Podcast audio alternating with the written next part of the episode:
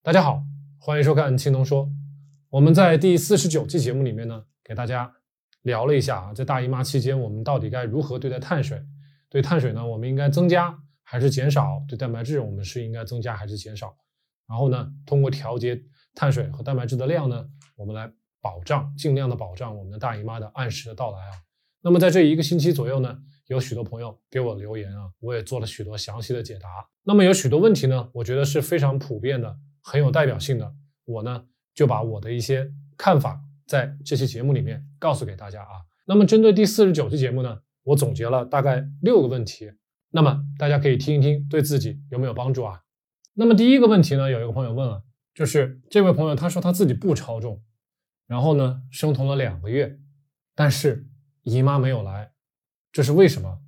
那么我们在第四十九期节目里面，咱们介绍了咱们身体啊，从我们的下丘脑到我们的脑垂体，再到我们的卵巢，有三层激素。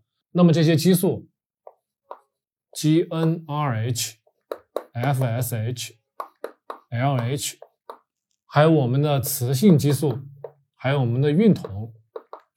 那么在一到十四天，也就是排卵之前的这段时间，也就是咱们常说的呃卵泡期这段时间，那么就除了孕酮以外，其他的这几个激素都要相互配合，最后呢卵子才能在正常的时间之内排出来啊。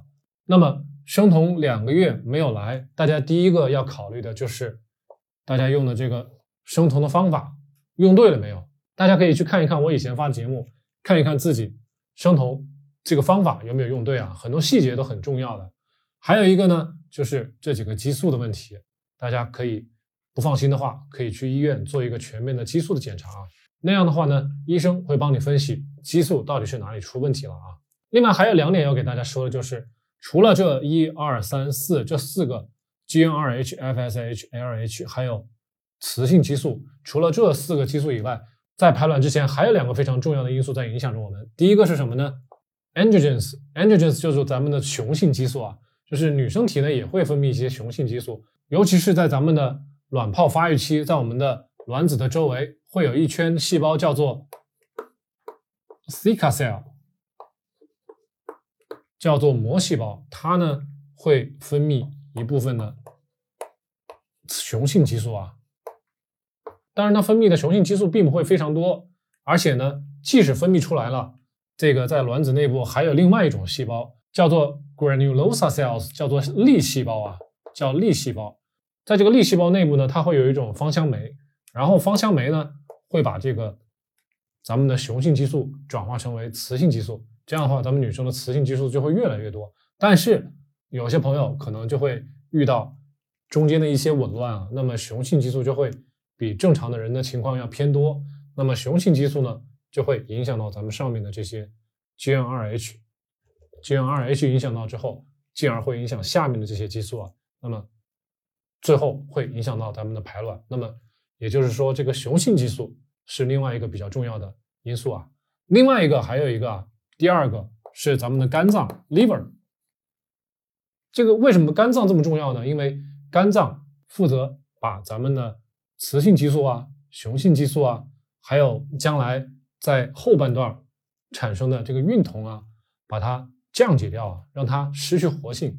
所以，如果肝脏有问题，肝脏的功能啊，肝功能如果它有问题的话，那么将来咱们体内的雌性激素也好，雄性激素也好，还有将来的这个孕酮也好，它的水平都会偏高。偏高之后又会回来影响咱们的 GnRH，这样就很麻烦了。所以呢，咱们要保护好咱们的肝脏。咱们的肝功能非常的重要，所以大家如果发现自己有啊脂肪肝啊，如果有一些其他的肝脏的疾病，一定要及早的去医院去找医生去治疗啊，把肝调理好了，那么激素这方面才能调理好。这是两个我之前在四十九期节目里面没有仔细说的，那么现在大家可以了解一下啊。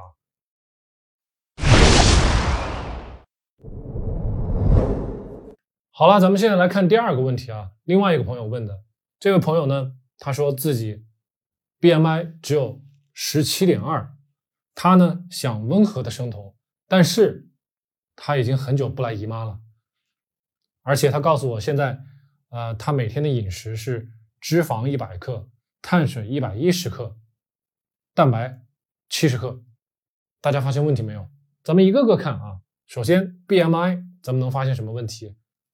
正常的人的 BMI 应该是十八点五到二十五之间啊，二十五点零吧，十八到二十五啊。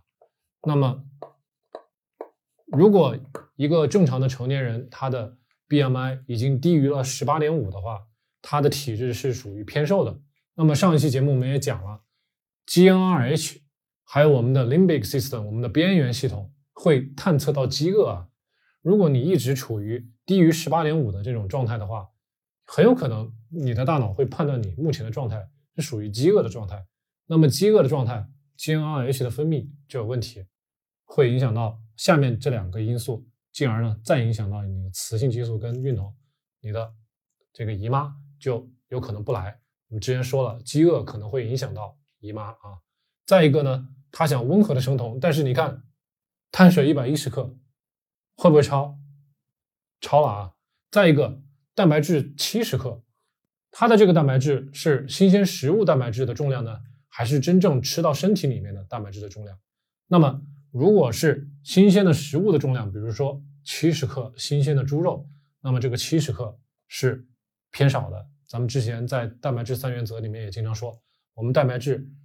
每天如果对于一个正常的成年人来说，大概在三两到四两，甚至有可能有的人会吃的更多。那么这个七十克是非常非常少的啊。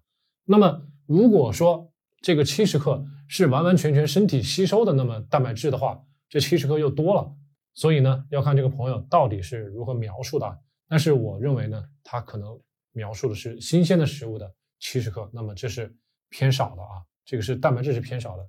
那脂肪一百克，如果大家听过我的节目《脂肪三原则》，我说了，咱们脂肪一天，咱们人体最多最多能够消耗的脂肪，也就是大概一百克左右了。这种一百克的情况呢，往往是咱们 OMAD 一天只吃一餐的情况下才能达到的，一般人做不到这么多。所以我认为这个脂肪也是偏多的呀。那么综合看来，我觉得这位朋友要改变一下他的脂肪、碳水以及蛋白质的。呃，饮食的这个结构，把蛋白质多加一点，把碳水呢减少一点，能控制在五十克左右就很好了。那么脂肪呢也要适当的减少，以自己呢刚刚吃饱这个点为准。那么再多的脂肪呢，咱们就不吃了。这个饱腹感呢，我相信每个人都是不一样的，所以呢，我在这儿不会给大家一个非常非常死的一个数字，让大家去严格按照这个数字去执行啊。我觉得呢，大家要去摸索一下自己身体的适应的下限啊。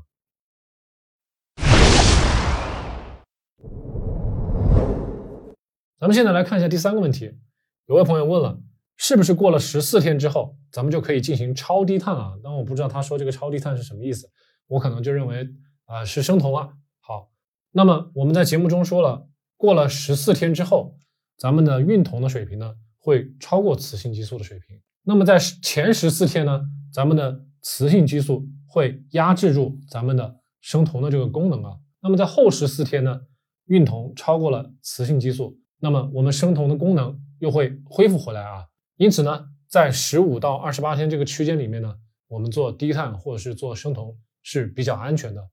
但是在这个后半段时间里面呢，我们的子宫内膜还会继续增厚许多啊，而且呢需要很多的营养，因此呢。对于我们女生来说，一定要权衡好这个利弊，自己最近到底有没有这个生育的需求，对自己身体的健康，对自己身材的控制到底有多严苛啊？因此呢，在后半段时间里面，大家不论是做生酮还是做低碳，大家需要考虑的方面其实是非常多的呀。那么这个利弊呢，这个权衡，大家一定要考虑好啊。最后还要给大家提个醒的是什么呢？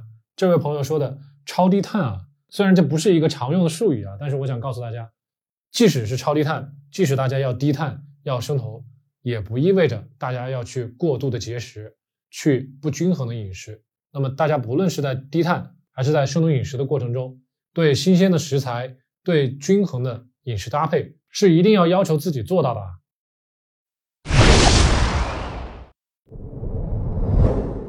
第四个问题呢，一位朋友说。本来姨妈就不正常，现在正在生酮，不知道最后要怎么办。那么还是需要大家注意一下之前我说的这些激素的问题啊、情绪的问题啊，还有咱们今天加上的这些雄性激素啊、自己的肝功能的一些问题。那么综合来看，先把前面的问题解决了，咱们的姨妈才能按时的到来啊。生酮饮食呢也不是万能的，但是确实通过生酮饮食，通过低碳，大家能够改善自己的肝功能，可以呢养成比较好的饮食习惯。那么这些因素呢，潜在的对咱们调节姨妈是有好处的。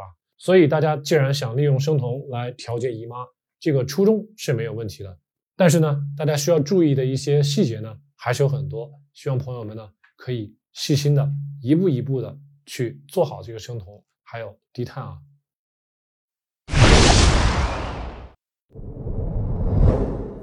第五个问题呢，有位朋友说的挺有意思。这位朋友说，怎么吃都不来，怎么饮食都不来，不吃药这姨妈就不来。这个很有意思啊。为什么呢？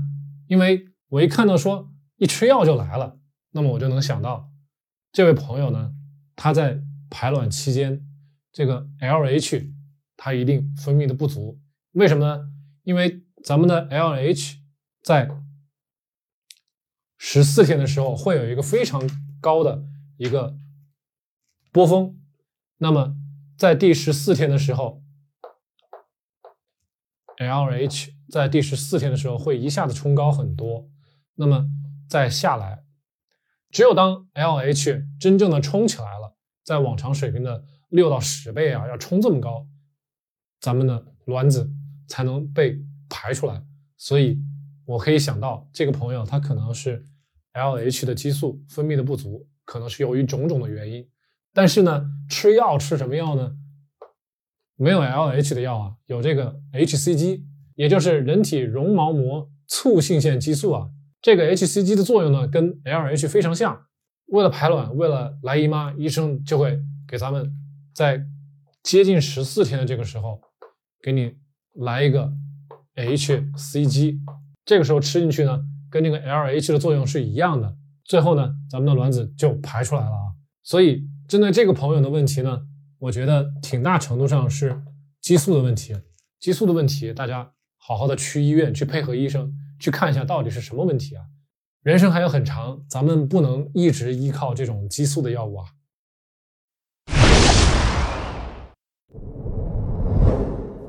咱们再来看一下第六个问题啊，有一个朋友说。他做生酮两个月，那么进行的饮食的结构呢，一直是百分之七十的脂肪，百分之二十的蛋白质，还有百分之十的碳水。那么这些比例呢，我的理解一定是通过卡路里来计算的啊。那么熟悉我的朋友，大家都知道，我呢是从来不去计算卡路里的。那么首先，大家在这儿需要跟我同步的就是，大家不要去计算卡路里，大家呢只用去记住每天你该吃的东西的。上限是多少？那么你把你吃的东西控制在这个上限以下就没有问题了，你就不需要去计算卡路里了啊。那么这个朋友按照这种七十二十和十的这种比例进行了两个月的生酮呢，姨妈没来，他就问能不能把脂肪的比例降下来，从七十降到四十，蛋白质呢从二十提高到四十，最后呢碳水呢从百分之十提高到百分之二十。其实我觉得这么做是可以的啊。这么做是可以的，只不过呢，你去按照卡路里的这种方式去计算你每天该吃的是不对的啊！大家可以去看一下我之前说的节目，我都是用重量来告诉你你一天该吃多少，不是卡路里啊！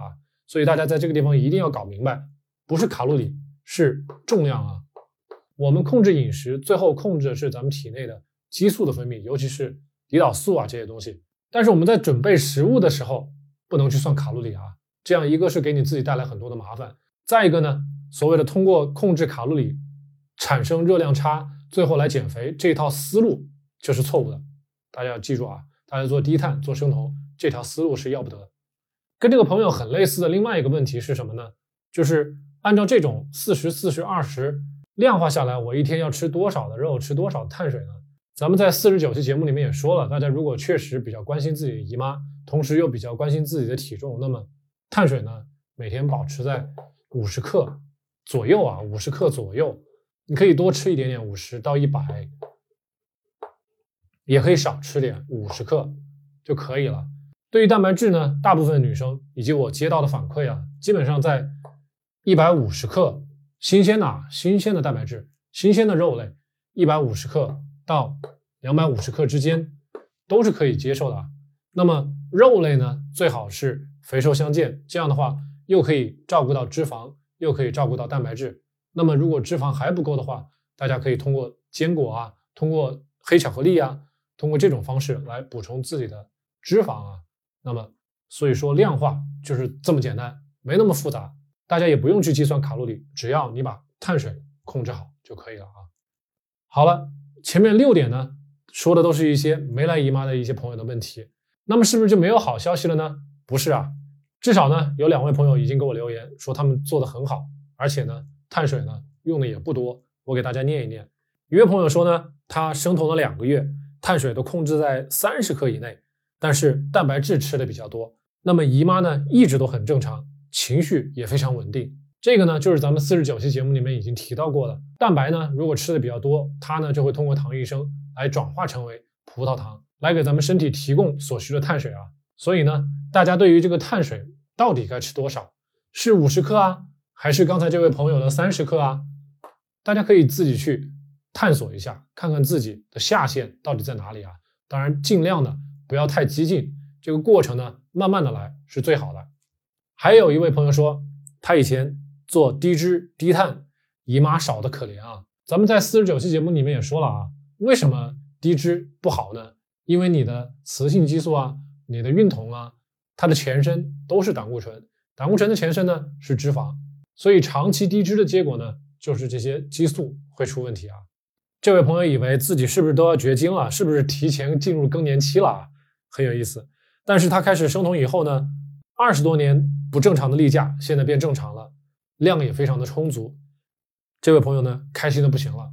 那么大家可以发现啊，不正确的饮食方式对咱们身体影响是非常的深远的，可以造成二十多年的呃姨妈的不正常不规律啊。所以呢，即使大家将来有一天不一定做生酮，不一定做低碳，但是对咱们身体的了解，对营养的了解。最起码呢，大家要树立一个正确的、科学的饮食观啊。好了，这就是我们今天要聊的话题。对于四十九期的你问我答，请大家在节目的最后别忘了给我点赞、收藏、关注。如果还有什么不懂的问题呢，可以在节目下方给我留言，我呢会尽快的给大家答复。好了，我们这期节目就到这儿，咱们下期再见。